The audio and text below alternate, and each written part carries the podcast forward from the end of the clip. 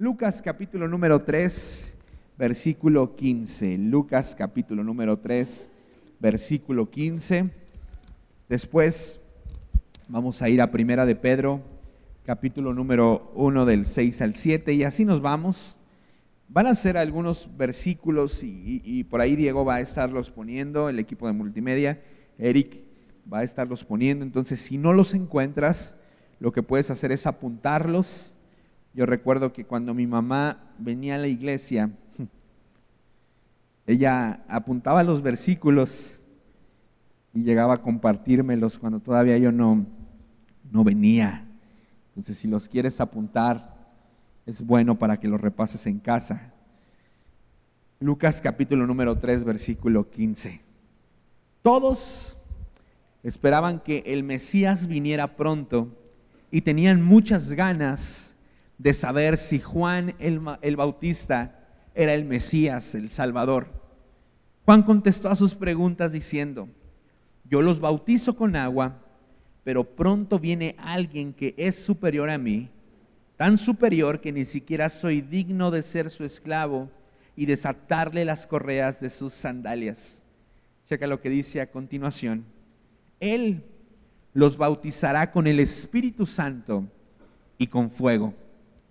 Él los bautizará con el Espíritu Santo y con fuego. Primera de Pedro, capítulo número 1, del 6 al 7. Primera de Pedro, capítulo 1, versículo del 6 al 7.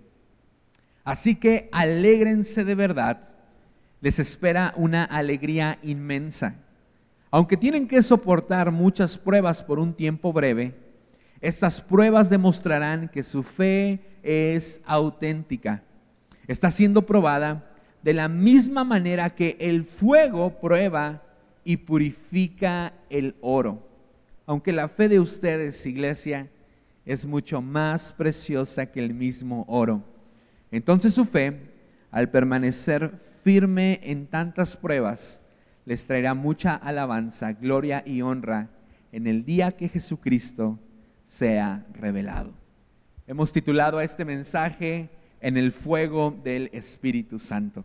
Vamos a orar y vamos a dar gracias por dos personas de la congregación que esta semana están cumpliendo años. Señor, gracias por tu amor, gracias por tu palabra, gracias por lo que nos permitirás vivir, Señor, a lo largo de este 2023 como iglesia, Señor. Oramos para que la provisión de tu Espíritu nunca nos falte, que el Espíritu Santo esté presente en nuestras vidas. Ponemos en tus manos este tiempo de enseñanza. Oramos y bendecimos la vida de Luz Elena, porque fue su cumpleaños, Señor, en esta semana. Te damos gracias, te pedimos que la bendigas, que le sigas hablando, que siga ella siendo de bendición y un pilar para nuestra congregación. También oramos por Geras, que el día de hoy está cumpliendo años. Gracias porque guardaste su entrar y su salir. Puede estar de nuevo con nosotros. Te pedimos que le sigas bendiciendo a él y a sus generaciones. En el nombre de Jesús. Amén. El fuego ha formado parte importante de nuestras vidas desde hace mucho tiempo. De hecho, es gracias al fuego que muchas de las generaciones ancestrales no se extinguieron, sobre todo aquellas comunidades que vivían en lugares donde las temperaturas iban por debajo de los cero grados centígrados. Fue gracias al fuego que estas, estas generaciones, que estas tribus, estas colonias, estos grupos de personas se mantuvieron con vida. De igual forma, el fuego sigue marcando la diferencia en nuestros días. Es gracias al fuego que tú y yo podemos alimentarnos de manera correcta, podemos llevar los alimentos a un punto de cocción precisa para que estos sean de beneficio para nuestro, para nuestro cuerpo. El fuego en un ambiente controlado siempre será de bendición para el ser humano. El fuego en un ambiente controlado siempre será de bendición para el ser humano. Alguna vez seguramente has escuchado de hablar en las noticias acerca de un incendio forestal y de lo devastador que un incendio forestal puede ser para un país o para un estado entero.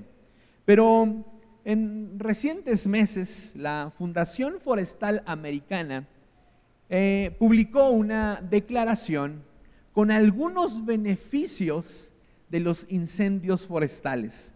Eso a mí me llamó bastante la atención y quiero, quiero hablarte de tres beneficios. Este no es el centro del mensaje, solamente quiero que vayamos encaminándonos hacia lo que el Señor nos va a hablar el día de hoy. Pero, pero quiero, quiero contarte tres beneficios acerca de los incendios forestales. El primero, un incendio forestal tiene la capacidad de provocar que algunos árboles, al entrar en contacto con tan altas temperaturas, liberen semillas que fomentan el crecimiento de vegetación muy especial y única. Cuando viene un incendio forestal, estos árboles brotan, ¿verdad? Semillas que vienen dentro de ellos y estas semillas son semillas que únicamente se pueden dar cuando el árbol entra a una alta temperatura. Un incendio forestal elimina árboles, hojas y vegetación muerta o enferma que impedía que pudieran crecer nuevas plantas. Un incendio forestal tiene la capacidad de descomponer y devolver nutrientes a la tierra que originalmente tendrían que haber estado en ella, pero que la contaminación les fue arrebatando. Después de todo, el fuego no es tan malo como algunos piensan, y mucho menos cuando se habla de un incendio forestal. Qué increíble. Ahora, por esta razón, cuando encontramos en la palabra de Dios el nombre del Espíritu Santo y acompañado, acompañado de la palabra fuego, tenemos que detenernos y meditar en lo que el Señor quiere hablar a nuestras vidas. Lucas 3, 16. Yo bautizo con agua, pero pronto viene alguien que es superior a mí, tan superior que ni siquiera soy digno de ser su esclavo y desatarle las correas de sus sandalias. Él los bautizará con el Espíritu Santo y con fuego. Juan el Bautista pudo haber anunciado el acto que llevaría a cabo Jesús de diferentes formas. Juan el Bautista pudo haber dicho que él, que Cristo Jesús vendría a bautizarnos quizá con el amor de su presencia. Juan el Bautista pudo haber dicho que Jesús nos bautizaría con bellos pensamientos que sembraría en la mente de cada uno de nosotros. Juan el Bautista pudo haber dicho que Jesús nos bautizaría con una autoestima correcta para aquellos que sufren en esta área de su vida y que se sienten despreciados por los demás. Pero no, Juan el Bautista fue muy claro. Dijo que Jesús vendría y nos bautizaría con el Espíritu Santo y en fuego. Ahora, la raíz precisa de la palabra bautizarse en el griego se refiere al acto de sumergirse. Por eso cuando nosotros estamos dando las clases prebautismales, ¿verdad? Le explicamos a las personas que lo que va a suceder simbólicamente es lo siguiente van a descender a las aguas donde el viejo hombre o la vieja mujer quedará enterrada para salir y declarar públicamente que han decidido seguir a Cristo Jesús. Pero cuando hablamos de bautizar en fuego, se refiere literalmente a que seremos sumergidos, consumidos por la fuerza del Espíritu Santo y nuestra vida, nuestra vida no será la misma. Tres funciones del fuego del Espíritu Santo en nuestra vida. Malaquías capítulo número 3 versículos del 2 al 3. Malaquías, el último libro del Antiguo Testamento, capítulo número 3, versículos del 2 al 3. Pero, ¿quién será capaz de soportar su venida? ¿Quién podrá mantenerse de pie y estar cara a cara con él cuando aparezca? Pues él será como un fuego abrasador que refina el metal o como un jabón fuerte que blanquea la ropa. Se sentará como un refinador de plata y quemará la escoria. Purificará a los levitas, refinándolos como el oro y la plata, para que vuelvan a ofrecer sacrificios aceptables al Señor. Una de las funciones del fuego del Espíritu Santo en la vida de las personas es que tiene la capacidad de purificar nuestras vidas. Cuando tú y yo llegamos a Cristo Jesús, seguramente escuchamos un montón de testimonios de personas que han cambiado su manera de vivir. Quizá veniste hasta este lugar por esa razón. Conociste de una persona que quizá batallaba con el alcoholismo, batallaba con la drogadicción, batallaba con el engaño, batallaba con alguna adicción, con lo que sea. Y supiste que desde que esa persona llegó a Cristo Jesús, su vida cambió. Por otro lado, te encuentras tú, queriendo con todo tu corazón cambiar tu manera de vivir. Una manera de vivir que está acabando con todo lo que hay a tu alrededor y contigo mismo. ¿Sabes algo? Uno de los síntomas que pueden aparecer al estar tú y yo en medio de ese proceso es el cansancio. Porque quizá nos hemos esforzado lo suficiente por generar un cambio de hábitos en nuestra vida sin haberlo logrado. Pero cuando llegas a Cristo Jesús y te das cuenta que el Espíritu Santo, que el fuego del Espíritu Santo está disponible para ti, para mí, entonces encontramos esperanza. Y dejamos de esforzarnos por nosotros, por nosotros mismos e invitamos al Espíritu Santo a que con su fuego venga y purifique aquello que no debe de estar dentro de nosotros. Iglesia, quiero recordarte algo. No tienes por qué luchar solo la batalla. El Espíritu Santo es tu ayudador. Su fuego está listo para consumir, purificar y eliminar todo aquello que no debe de estar en tu corazón. ¿Y sabes qué es lo más hermoso de todo esto? Que el Espíritu Santo no solamente elimina, el Espíritu Santo también embellece. Porque cuando el Espíritu Santo llega a nuestros corazones y empieza a quitar de nuestra vida aquello que no nos pertenece, tu rostro cambia. Tu manera de ver la vida cambia, la forma en la cual sonríes cambia. Recuerdo que hace tiempo estaba con mis amigos y no sé si contarte o no, pero bueno, estaban viendo las fotos de mi Facebook, ¿verdad? Que no he borrado, no vaya y las vea, no las vea, por favor. Y ellos se reían porque decían, George, es que sonreías, sonríes hasta diferente. Y cuando tú, tú te pones a, ver fotos de tu, de tu antiguo eh, eh, yo y te das cuenta que, que quizá aparentabas una felicidad que verdaderamente no era una felicidad como la que ahora experimentas, te encuentras con que el Espíritu Santo, además de purificar, te embellece. Y ahora hay una alegría genuina en tu corazón.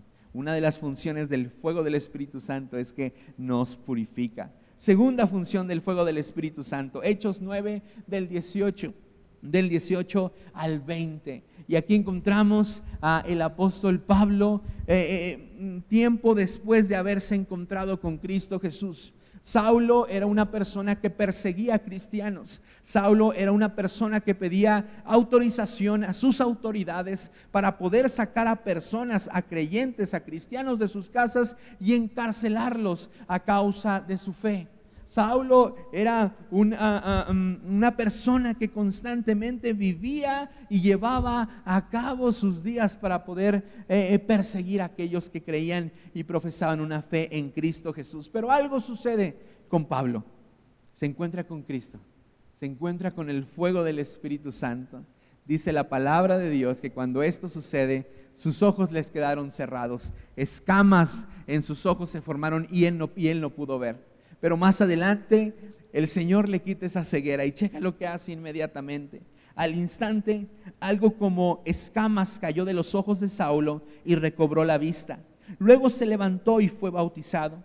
Después comió algo y recuperó las fuerzas. Saulo se quedó unos días con los creyentes de Damasco y enseguida comenzó a predicar acerca de Jesús en las sinagogas diciendo, Él es verdaderamente el Hijo de Dios cuando el fuego del Espíritu Santo viene a nuestras vidas, descongela nuestros corazones. Cuando el fuego del Espíritu Santo viene a nuestras vidas, descongela nuestros corazones. Si tú y yo hubiéramos podido platicar con Saulo, ¿verdad? Y le hubiéramos dicho antes de su conversión, ¿te imaginas en algún momento estar predicando acerca de Cristo Jesús? Seguramente él se hubiera carcajeado enfrente de nosotros. Yo hacer eso jamás. Yo soy un perseguidor de cristianos. Nunca haré aquello que hacen a los que yo persigo. Pero cuando Pablo se encuentra con Jesús, el fuego del Espíritu Santo viene sobre su corazón y le descongela. Y el propósito que estaba dormido dentro de él comienza a tomar forma. Porque absolutamente todos, hermanos, hemos sido llamados por Dios para llevar a cabo una tarea en específica. Pablo estaba haciendo una tarea equivocada, un lugar a donde no pertenecía. Pero cuando el fuego del Espíritu Santo viene sobre él, entonces su corazón comienza a descongelarse y a tomar el propósito por el cual él fue diseñado. Ahora esto no sucede únicamente para los nuevos creyentes. Hay sueños, hay llamados, hay áreas de servicio ministerial que tú y yo nos hemos encargado de congelar, de encapsular. Quizá tuviste un 2022 complicado que venías arrastrando desde años anteriores y esos sueños, propósitos y llamados se fueron congelando de a poco en tu corazón. Estás sumergido en una especie de, de, stop, de descanso en tu vida, de break, del cual no has podido salir. Tú necesitas que el fuego del Espíritu Santo venga sobre ti para que pueda descongelar todos esos sueños, todos esos anhelos, todos esos propósitos y que seas impulsado, impulsada a salir adelante y comenzar de una vez por todas a hacer aquello que Cristo Jesús, aquello que Cristo Jesús demanda que, hagamos porque es para lo que fuimos diseñados. El fuego del Espíritu Santo descongela nuestros corazones. Tercer propósito, tercera función del Espíritu Santo del fuego del Espíritu Santo. Zacarías capítulo número 2, versículo 5. Ahora, Zacarías está hablando una profecía, algo que él está viendo en aquel momento, pero que al final del día se convierte en una función, en un obrar de Dios sobre nuestras vidas. Dice así, entonces yo mismo seré un muro de fuego, protector alrededor de Jerusalén. Se refiere a Dios, el muro de fuego. Dice el Señor, y seré la gloria dentro de la ciudad. De nuevo, entonces yo mismo seré un muro de fuego protector alrededor de Jerusalén, dice el Señor. Cuando estaba preparando este mensaje, estaba investigando un poquito acerca de los pastores de ovejas en Europa. Y hay pastores que utilizan una estrategia muy precisa para proteger a sus ovejas cuando salen a pastar. Algunas personas, ¿verdad? Algunos estudios dicen que el pastor de ovejas eh, eh, hace una especie de círculo de fuego que concentra a sus ovejas al centro durante la noche. Y cuando un devorador quiere venir sobre sus ovejas y se encuentra con este muro de fuego, le impide pasar para que no les haga daño. Y, esta historia es muy similar a lo que el Señor hace contigo y conmigo cuando el fuego del Espíritu Santo viene sobre nuestras vidas. Primero, yo creo que nuestro Dios es un Dios protector. Es un Dios que levanta muros de protección alrededor tuyo y alrededor mío. Más de un testimonio debemos de tener de un momento en el cual el Señor nos protegió y de manera sobrenatural nosotros nos mantuvimos a salvo. Y eso, mi amigo, se refiere al fuego del Espíritu Santo que trae protección sobre tu vida. Pero también el fuego del Espíritu Santo nos protege de otra forma. Cuando las tentaciones vienen a nuestra vida y el fuego del Espíritu Santo se encuentra vigente en nuestros corazones, por más que el devorador intente acercarse, intente hacernos caer en aquel pecado y aquella tentación con la que llevamos luchando durante mucho tiempo, no lo logrará, porque hay un círculo de fuego provocado por el Espíritu Santo que hará que nuestra mirada se dirija hacia otro lado y que no nos dejemos vencer por el pecado que nos quiere acechar. Ese es el fuego del Espíritu Santo. ¿Cómo puedo mantener avivado el fuego del Espíritu Santo en mi vida. Tres puntos finales. Estamos por terminar. Queremos orar y bendecir y ministrar, ministrar tu vida. ¿Cómo puedo mantener avivado el fuego del Espíritu Santo en mi vida? Primer punto. Enciende el fuego. No puede existir fuego si tú y yo no lo encendemos. Estaba platicando con unos amigos esta semana y hablábamos un poquito acerca del tema de cómo el Espíritu Santo se vuelve primordial en nuestras vidas y compartíamos algunos comentarios, algunas estrategias y yo les decía, una de las formas que más me ha servido para entender que el Espíritu Santo está conmigo es declarar, comprender y afirmar que el Espíritu Santo es una persona. Muchas personas siguen creyendo que el Espíritu Santo es una fuerza, que el Espíritu Santo es una emoción. Y niegan, ¿verdad?, que el Espíritu Santo es una persona, una persona omnipresente, una persona que está contigo y conmigo a cualquier lugar a donde vayamos. Si tú y yo queremos mantener avivado el fuego del Espíritu Santo en nuestra vida, entonces tenemos que encenderlo. Reconozcamos de una vez por todas la necesidad del Espíritu Santo en nuestras vidas. Hagámoslo parte de nosotros. Reconozcamos lo que reconozcamos que él es una persona esencial, una persona que necesitamos que nos acompañe día a día. Enciende el fuego del Espíritu Santo. Punto número dos, mantén encendida la llama. Hebreos 10, 24. Hebreos 10, 24. Pensemos en maneras de motivarnos unos a otros a realizar actos de amor y buenas acciones. Y no dejemos de congregarnos, subraya esa parte, y no dejemos de congregarnos como lo hacen algunos, sino animémonos unos a otros, sobre todo ahora que el día de su regreso está cerca. Si tú y yo queremos mantener avivado el fuego del Espíritu Santo, tenemos que mantener encendida la llama. Antes de que acabara el año, mi esposa y yo, y Lucas, y Arthur, y Dani, y Santiago, salimos a Arandas, Jalisco, con unos amigos que están por salir como misioneros el año que viene a Turquía. Y cuando yo llegué, la casa es muy bonita, me, me encantó, era una casa de descanso, ¿verdad? Y una de las cosas que me llamó bastante la atención era una chimenea que había en el lugar.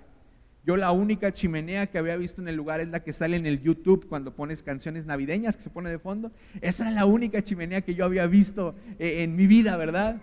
Y le dije a Dani, le dije, oye Dani, este, ¿se puede prender la chimenea en la noche? Sí, claro, la prendemos. Dice, la prendemos, está muy bien diseñada y, bueno, ahí organizamos el ponche, eh, eh, el chocolate abuelita, ¿verdad? Y pasamos una buena velada. Pero llegó el momento en el cual los leños comenzaron a consumirse. Entonces, para que la chimenea se mantuviera encendida y estuviera generando el calor que necesitábamos, porque la casa era muy fría, tenías que estarla rellenando con leños. Pero tenías que poner de manera precisa, quizá esto no es nuevo para nadie, el leño cerca de otro leño encendido. Por más que el entorno de la chimenea, que es pequeño, estuviese caliente, si el leño no se juntaba con otro que estuviera encendido, no se iba a prender. Y tarde que temprano, la chimenea se iba a terminar apagando. Lo mismo sucede cuando tú y yo queremos mantener avivado el fuego del Espíritu Santo.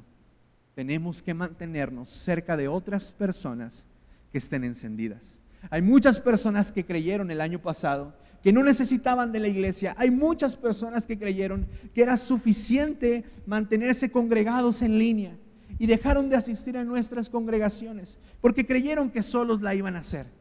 Pero no es así. La palabra de Dios nos insta, nos anima a mantenernos unidos, a congregarnos, a ser fieles en nuestro obrar cristiano. Que este 2023, ¿verdad? Sea como uno, sea uno de tus propósitos el no dejar de congregarte el no dejar de asistir a la iglesia, el ser fiel en tu célula. Porque esas herramientas que Dios ha establecido nos van a servir para mantener encendida la llama del fuego del Espíritu Santo. Mantén encendida la llama también mediante la adoración. Mantén encendida la llama mediante la lectura de la palabra. Mantén encendida la llama del Espíritu Santo rindiendo tu vida a Cristo Jesús. ¿Cómo puedo mantener avivado el fuego del Espíritu Santo en mi vida? Manteniendo encendida la llama. Voy a pedir a Ale que si está por aquí me pueda acompañar con el teclado. ¿Cómo puedo mantener avivado el fuego del Espíritu Santo en mi vida? Segunda carta a Timoteo, capítulo 1, versículo 6. Y con esto finalizo. Por esta razón está hablando Pablo a Timoteo, te recuerdo que avives el don espiritual que Dios te dio cuando te impuse mis manos. Por esta razón te recuerdo que avives el fuego del don espiritual que Dios te dio cuando te impuse mis manos. Si tú y yo queremos mantener avivado el fuego del Espíritu Santo, tenemos que compartir el fuego que hay dentro de nosotros con otras personas. El apóstol Pablo, cuando tuvo un encuentro con Jesús, fue llenado de la presencia del Espíritu Santo. Había un fuego ardiendo dentro de él. Y Pablo tuvo a muchos aprendices. Tuvo a Silas, tuvo a Lucas, a Timoteo, uno de sus favoritos, o quizá uno de los que más ganas le echaron, no lo sé. Pero, pero Pablo se encargaba de ministrar y compartir ese fuego que el Espíritu Santo había puesto en él.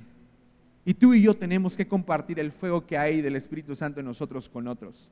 Tenemos que comenzar a hablar las maravillas que Dios ha hecho sobre nuestra vida. A mí me, gusta mucho eh, escuchar a personas apasionadas contando lo que Dios ha hecho en ellos. Ahorita que Patti de decía, eh, mi Dios nunca me abandonó, mi Dios siempre estuvo con nosotros me llena de fe. Y yo estoy seguro que estos recuerdos que hay en la, en la mente y en el corazón de Patty Devor, al compartirlos con otros, alientan su vida a mantener la llama avivada. Comienza a hablar nuevamente de lo que Dios ha hecho en ti. Comienza a compartir a otros de lo maravilloso y la forma que Dios se ha manifestado sobre tu vida. Muchos de ustedes dicen es que para mí es muy difícil tomar una Biblia y desarrollar una enseñanza. Está bien, no es sencillo. Pero hay una enseñanza que está que está tatuada en tu corazón. Y esa enseñanza es el testimonio de cada obra milagrosa que Dios ha hecho en ti. Y ese es el fuego del Espíritu Santo. El testimonio de la presencia del Señor en tu corazón. No te quedes callado. Si quieres mantener avivada la llama del Espíritu, ve y compártela con alguien más. No vayas en el taxi, en el Uber. No le preguntes, mucha chamba, ¿verdad, don? Compártele acerca, acerca de lo que el Señor ha hecho en tu vida. Comparte a otros, habla de las maravillas, de lo que el Señor, lo que el Señor hizo desde que el fuego del Espíritu Santo llegó llegó a tu vida. Ponte de pie, iglesia. Estamos por terminar.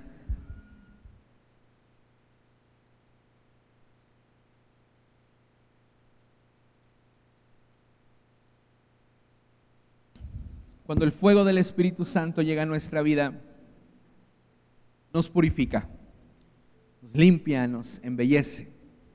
Cuando el fuego del Espíritu Santo viene a nuestros corazones, los descongela. Propósitos, sueños, llamados, anhelos por servir al Señor comienzan a tomar nuevamente forma. Cuando el Espíritu Santo y su fuego vienen a nuestros corazones, nos mantiene seguros. ¿Por qué no cierras tus ojos si te sientes cómodo?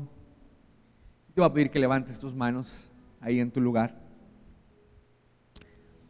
Espíritu Santo, ven como fuego. Ven como fuego a nuestras vidas. Tú nos conoces desde que estábamos en el vientre de nuestra madre. Tú conoces nuestra historia, tú conoces nuestro pasado, pero tú también conoces nuestro presente.